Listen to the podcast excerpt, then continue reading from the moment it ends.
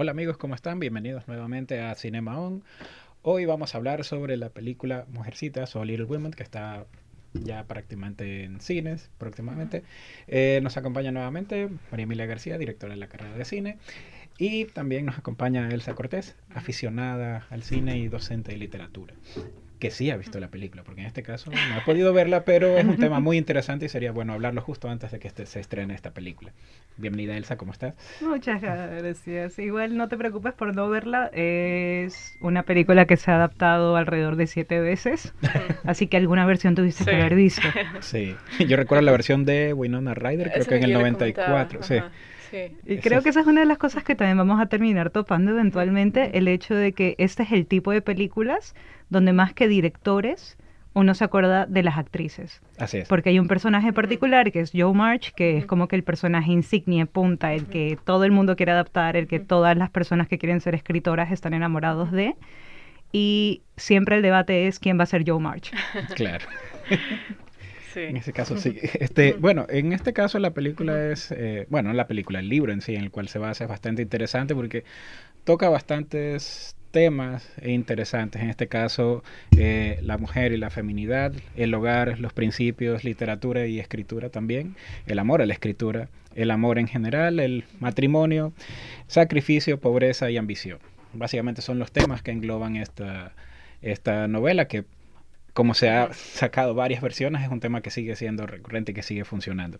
Entonces, ¿qué nos puedes contar un poco sobre eso? Nada, solo le falta balas. Tenemos balas y está ah, completo. Igual hay todas unas acciones ahí medias extrañas.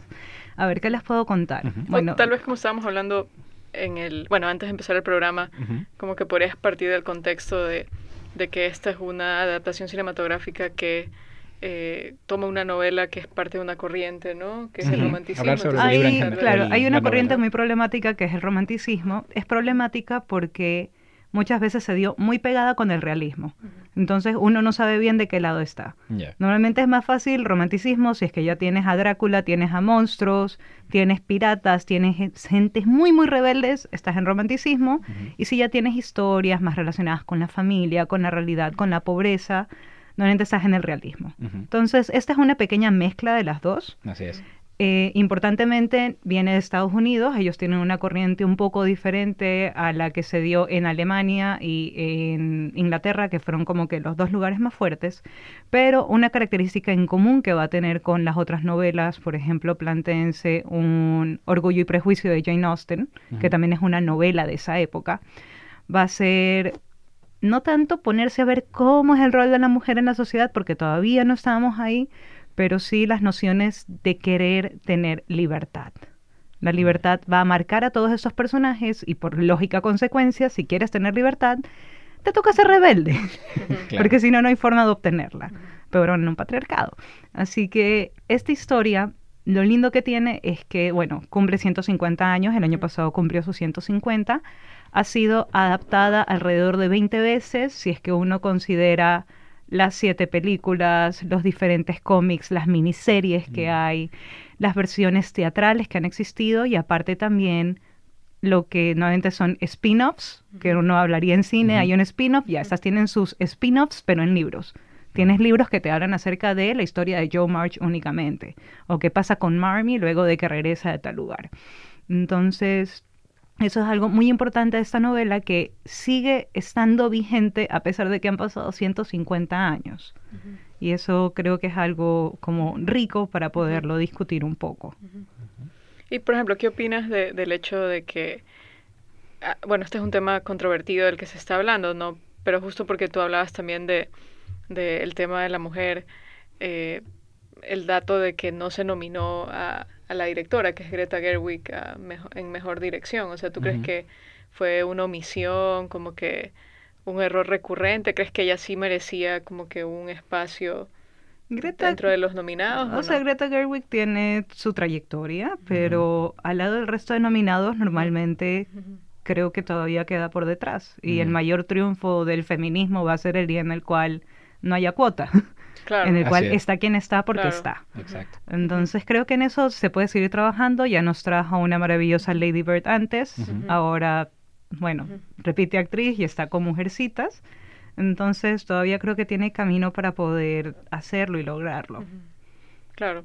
Igual este año han pasado cosas raras en los Oscars, o sea, yo todavía no comprendo, yo no comprendo todavía cómo Parasite está en absolutamente todas las categorías, cuando antes nunca he visto una película extranjera en todas las categorías. Pero bueno, pero no, está, divertido. Es como una joya. este año va a ser bien sale particular. de la norma realmente. O sea, yo también lo decía por el hecho de que cuando se adaptó Los Miserables, o sea, sí se alabó bastante a Tom Hopper, pero acá como que en este caso, a pesar de ser una buena adaptación, como, como tú mencionabas, de todas formas, eh, como que no se la, no se la consideró, ¿no? Aunque efectivamente hay millón competencia, a veces se dice que en estos premios las cosas son muy aleatorias, ¿no? Es como que de pronto el que tiene más reputación termina siendo nominado. En cambio, ella, como que la, la película por la que sí trascendió fue Lady Bird, ¿no? que, que sería interesante comparar su abordaje de ese personaje con lo que ella hace en Mujercitas, ¿no? Bueno, con Yumachi están, tienen partes muy cercanas. Personalmente la actriz al momento como que de abordar los dos personajes, pero creo que una cosa importante dentro de como está, no está, es mujer, no es mujer, se la pone, no se la pone, es el hecho de que está para mejor película. Y en mi opinión, cuando estás en mejor película, en el FIC es súper difícil, en el Festival Intercolegial de Cine, porque de repente llega el chico que ganó mejor cortometraje y se siente triste porque no ganó mejor sonorización o mejor, loco, te llegaste mejor cortometraje, significa que todo está bien. Exacto. Ya, no te diste, no, te damos el resto de los premios porque hay otros que se rescataron más, pero el tuyo está perfecto. Todas las piezas encajaron. Es que para eso va un poco. También es como la discusión de cuando uno dice mejor director, ¿de qué estamos hablando? Estás hablando del todo. Claro, eso es algo que siempre he escuchado, como a veces en ciertas categorías, por ejemplo, se nomina a, alguien mejor director, pero no en mejor película a la, a la producción, o al revés, como bien tú dices, ¿no? Entonces como que hay, hay algo incoherente, ¿no? Sí, tal vez aquí, en, tal vez en particularmente en dirección, se siente que hay unas cuantas necesidades, pero realmente como adaptación es una adaptación sumamente potente, porque si estamos hablando de una obra que tiene 150 años, que es una obra manoseada, ha sido adaptada. Has tenido a Catherine Hepburn, has tenido a Winona Ryder haciendo como Joe March, que es el personaje principal en este caso. ¿Qué haces para que sea nueva? ¿Qué haces para que no se sienta acartonada? Y creo que eso es lo que la directora logra. A través de mecanismos muy simples. El principal es que es, si no me equivoco, es la primera adaptación donde el libro, la historia, no es narrada cronológicamente, sino que es la primera donde tenemos estos saltos de tiempo. Y eso es meterle montaje, meterle pensamiento de montaje cinematográfico y hacerse también un planteamiento de, ok, durante la época en la cual estemos jóvenes vamos a tener los colores un poco más vivos, va a aparecer siempre otoño y cuando ya estén más viejitas, siete años de diferencia viejitas, claro. vamos a estar en un poquito más la oscuridad y los tonos grises. Claro. Eso justo te iba a preguntar, no sé si también sería algo que, que, te gustaría explorar. ¿Cuáles son las diferencias entre eh, la novela y la película también? O con las versiones anteriores también. Ahí sí ya es un cuadro comparativo bastante grande. Súper amplio. Creo que comenzamos por este hecho, la cronología. Dentro de la historia, la historia comienza con la escena en la cual están todas sentadas alrededor de como su fueguito y están tristes porque esta Navidad no van a tener suficiente dinero para regalos. En esa escena, que en nuestro caso viene luego de toda una primera escena de apertura donde Joe se acerca a este director de un lugar de publicaciones y le entrega algo y él le tacha y le dice que así que no. Y ella trata de hacerle pensar que esto lo está escribiendo una amiga de ella y que ella solo es la mensajera, pero vemos sus dedos llenos de tinta, y sabemos que es ella. Y el final de esa escena es ella corriendo, así como, ¡eh! súper alegre, en vez de caminar, como lo haría cualquier mujer de la época. Entonces, de entrada, en esos dos momentos ya tienes una construcción del personaje, que, insisto, es el personaje icónico, es el personaje que la gente lee Mujercitas por Joe. Que, imagínense ese personaje. Estamos hablando del siglo XIX y estamos hablando de una chica que quiere ser chico. Ella se define como chico, su nombre es Josephine, pero pide que le dicen Joe. Porque Así es como se siente más cómoda. Si no va por el mundo utilizando jeans es porque A, no existen los jeans. claro. Y B, porque ya habrá sido mucho para su pobre madre y ella quiere mucho a su madre.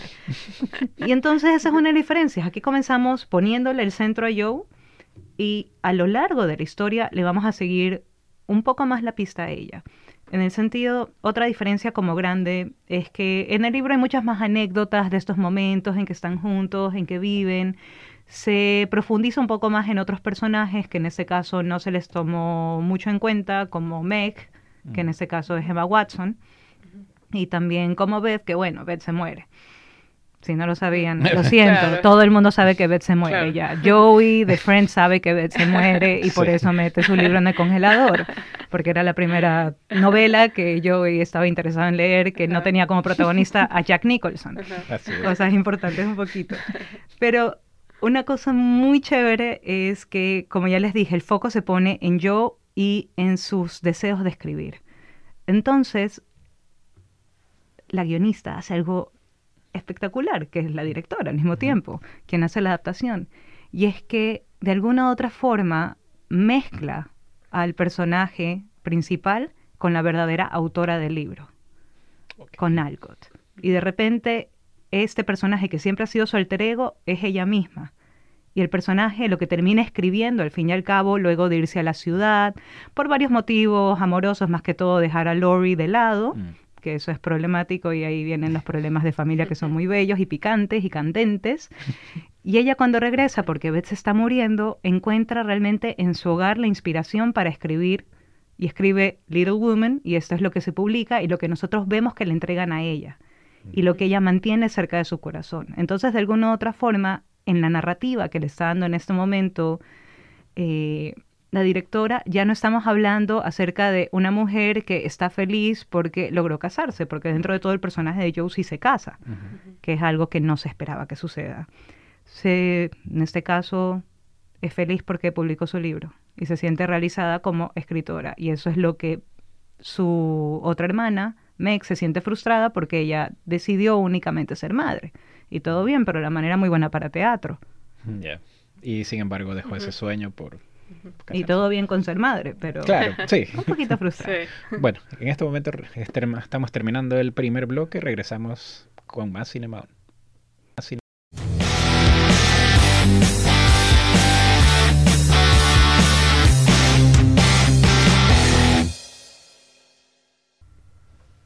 Bueno amigos, regresamos al segundo bloque de Cinema On. Entonces continuamos hablando sobre esta interesante película, Mujercitas. Eh, nos estabas contando tras cámaras el, este sobre las adaptaciones que hizo, eh, las decisiones que tomó la directora, por ejemplo, en el caso del vestuario. Eso era algo muy interesante. ¿Nos puedes contar un poquito sobre eso? Bueno, en este caso, eh, la persona encargada del vestuario fue Jacqueline Duran. Y algo que es bastante como notorio es el hecho de que no parece que fueran disfraces. Y no solo es que no parece que no fueran disfraces, sino que son frescos, se ven juveniles, se ven actuales. Pero tienen una coherencia total con los personajes, porque todas las piezas están hechas a partir de retazos de otras ropas. Porque estamos hablando de unos personajes que están dentro de todo en una situación de pobreza, que es parte también de la historia, la historia de este grupo de chicas que son muy buenas, que tienen una madre muy bondadosa, que no tienen un papá porque el papá se encuentra en una guerra y que tienen que vivir aprendiendo a vivir un poco con su pobreza y también tienen un vecino que en cambio tiene mucho dinero y que es muy bueno y que las invita y que les da un festín y después hay un piano de por medio. Y así como va creciendo la historia, pero realmente en no todo ese drama lo más importante es que está el amor. Y como el amor por una parte es súper fraternal y une a todo el mundo y por otra parte la hermana quiere un poco más que asesinar a la otra hermana porque las dos están enamoradas de Lori. Claro. drama aparte. El drama de la película interna. Eh, bueno, entonces ahora hablemos más eh, sobre las adaptaciones en general, adaptaciones de películas. Eh, María Mila, por ejemplo, ahora con eh, lo que se viene en lo que es los Oscars, los nominados, hay unas adaptaciones muy interesantes, como por ejemplo Jojo Rabbit y justamente Mujercitas. ¿Qué opinas un poco sobre este tipo de adaptaciones o cómo es eh, que se están realizando ahora? ¿Cuál es el estilo eh, actual en su, en su etapa de realización? Bueno, obviamente eh, para poder dar así una valoración real tendría que como que haber leído, digamos, que la obra original y, y comparar, ¿no? Aunque yo obviamente ahí lo, lo relaciono más bien con lo que he estado revisando en, en teoría del cine con mis alumnos, ¿no? Donde un, un, tema recurrente es esto de las adaptaciones literarias, porque inicialmente como que el cine quiso tratar como que de distanciarse del teatro, de la literatura, de la fotografía, ¿no? Como para establecerse como un arte aparte y por eso como que el tema de las adaptaciones es algo que a veces la gente lo ve como que eh, es como que es más Bazán lo llama hasta bueno, no, no como crítica, sino que es como que el, título de uno de sus ensayos como el cine impuro, ¿no? Pero él le pone a favor de un cine impuro, ¿no? Eh, y eh, particularmente a veces hay otros teóricos que tienen abordajes muy interesantes sobre este tema. Por ejemplo, el hecho de que si la obra original es excelente, así tipo, yo qué sé, una obra de Shakespeare, por más que hagas nunca vas a superar al original, ¿no? Es más como que no te debes meter casi que en ese terreno. Pero si la obra original es una obra que no ha logrado, yo diría como que la difusión masiva, ¿no? Como que ahí tienes eh, más oportunidad de, de, aprovechar las herramientas del, del cine. Y yo creo que eso pasa ahorita en el caso de eh, Jojo Rabbit, por ejemplo. Okay. Estoy segura que la mayoría de las personas no ha leído la, el texto en el que se basa y su experiencia directa es con la película, ¿no? Y obviamente la película ha trascendido y ha sido nominada ¿no? en, en, varias categorías, ¿no? Mientras que tal vez Mujercitas la experiencia va a ser otra por el hecho de que más gente así sí ha leído la novela sin restarle el valor a la película, pero a veces, por ejemplo, en mi experiencia particular, cuando veo una película adaptada y, sí me he leído la novela, normalmente es como que no, está mal adaptada, ¿no? Es como de, decepción, ¿no? Pero porque nunca pueden abarcar todo lo que, lo que está en el, en el texto, ¿no? Eh, con contadas excepciones donde tú dices, no, esto sí es una adaptación que va más allá, ¿no? Por ejemplo, yo diría que la adaptación de del Silencio de los Inocentes, la película como que aunque Thomas Harris es un excelente escritor, pero como que no su obra no se había difundido tanto, ¿no? Entonces ahí más bien fue ese efecto inverso, ¿no? De que la película es la que introduce a la gente a ese universo, ¿no? Eh, sí. Sí, yo diría que de las cinco películas que están nominadas en Mejor Guión Adaptado, tal vez el mayor reto para mí fue adaptar Mujercitas, porque ya ha sido adaptada tantas veces. Y que tiene un fandom gigantesco con el que no te puedes meter. Sí, o sea, cómo le encuentras la frescura o, o también yo creo que la otra que, que la gente la alaba mucho es Joker, ¿no? Porque también es un personaje que podríamos decir que hay mil cómics, ¿no? Que cuentan, a veces algunos que cuentan historias de origen distintas, ¿no? Así es. Y como que llegar a una línea particular, de todas formas, ahí, eso tiene un mérito, ¿no? Sí. Sí, igual dentro de las adaptaciones, viendo como que tenemos que comprender que son dos lenguajes diferentes. Y hasta que llegamos al son dos lenguajes diferentes, miren, es una terapia de vida. Porque la gente que ama siempre te va a decir que el libro está mejor, la gente que solo ve cine te va a decir que es imposible que el libro esté mejor. Pero dentro de esto, solo con Little Woman en particular, hay una escena que cuando la vean la van a apreciar mucho, que es una escena donde Joe va a su primer baile y donde conoce a Lori. Y en esta escena ellos bailan. En el libro originalmente solo dice que ellos bailan en un pasillo muy muy largo, pero acá en la adaptación ellos bailan en la parte de afuera de una casa, como en lo que nosotros, lo que sería el pórtico normalmente, y hay unas ventanas que permiten ver hacia el interior.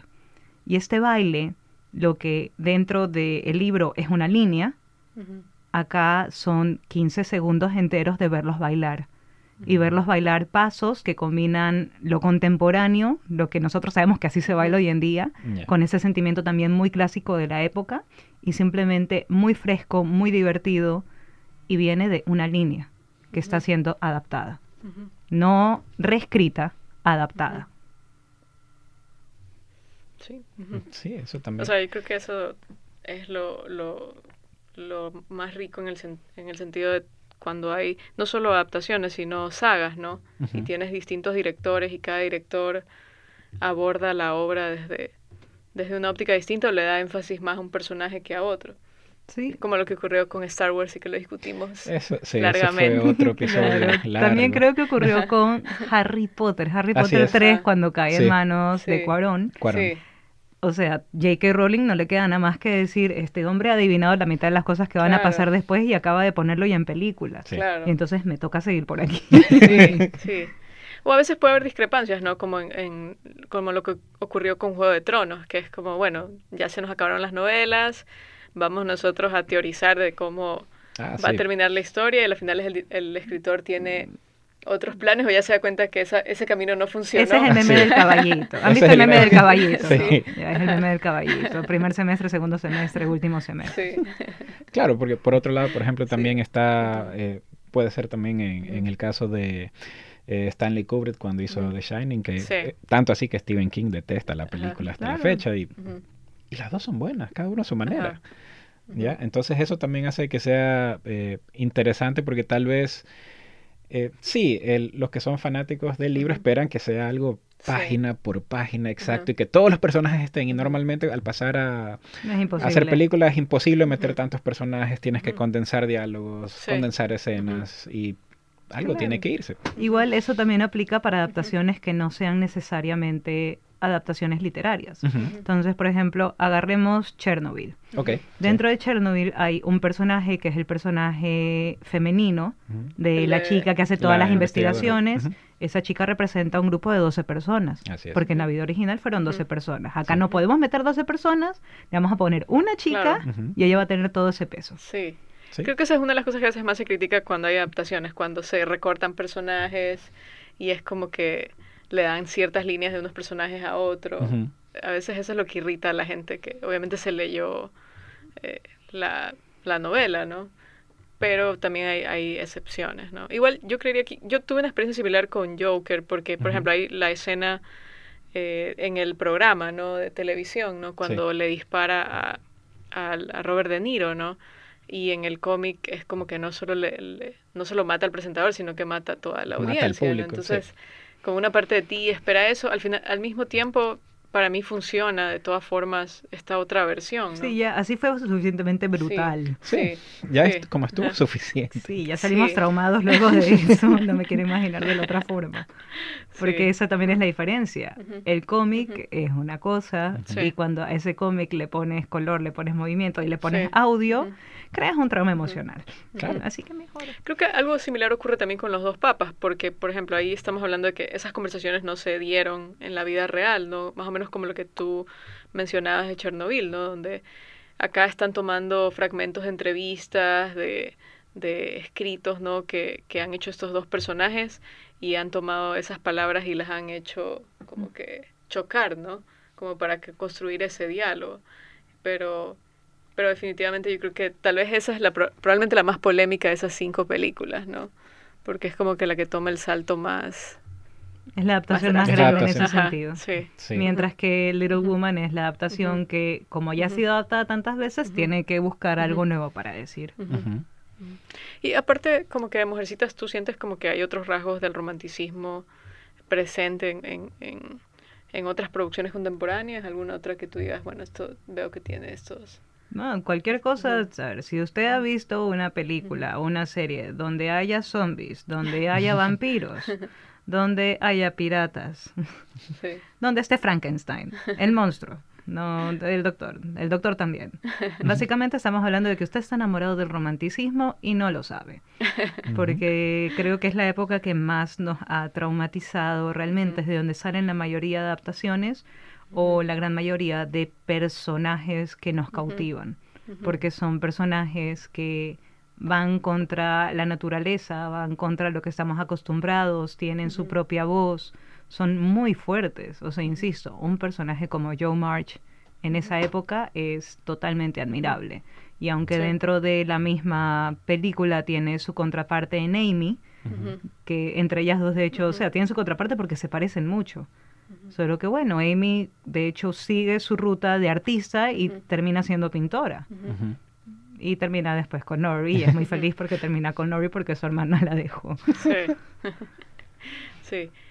Por ejemplo, entre las películas que están nominadas a la, mejor película del año, algo que me llamaba la atención también es como que hay un mix de o sea, películas que yo diría que se inclinan más hacia el realismo, ¿no? Como Parasite, por ejemplo, que trata como que esta pugna de, de clases sociales, ¿ya?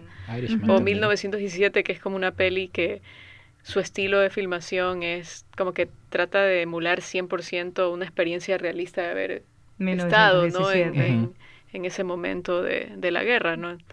Eh, Ferrari también. Y claro, y un poco lo que hice fue como dividirlas dentro de mi cabeza. dentro de mi cabeza son, ok, tenemos las películas que son fanservice. Sí.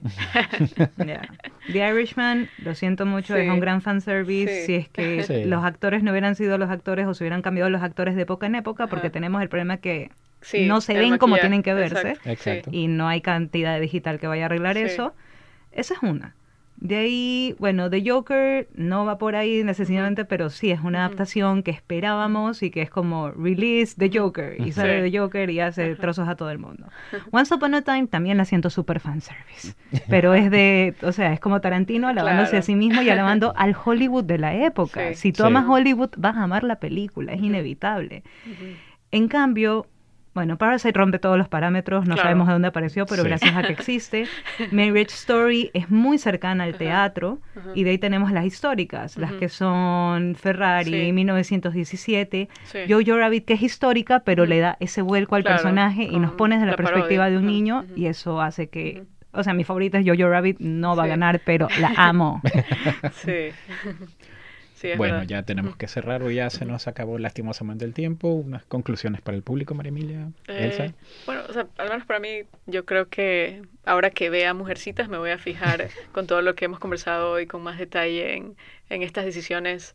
Eh, y de ley creo que voy a, voy a volver a ver la, la adaptación donde donde actúa Winona Ryder, ¿no? Como para tenerlo fresco y poder comparar. No sé si me voy a hacer un mal con eso, o, primero ver la última y después volver a ver la anterior, pero eso va a ser mi plan.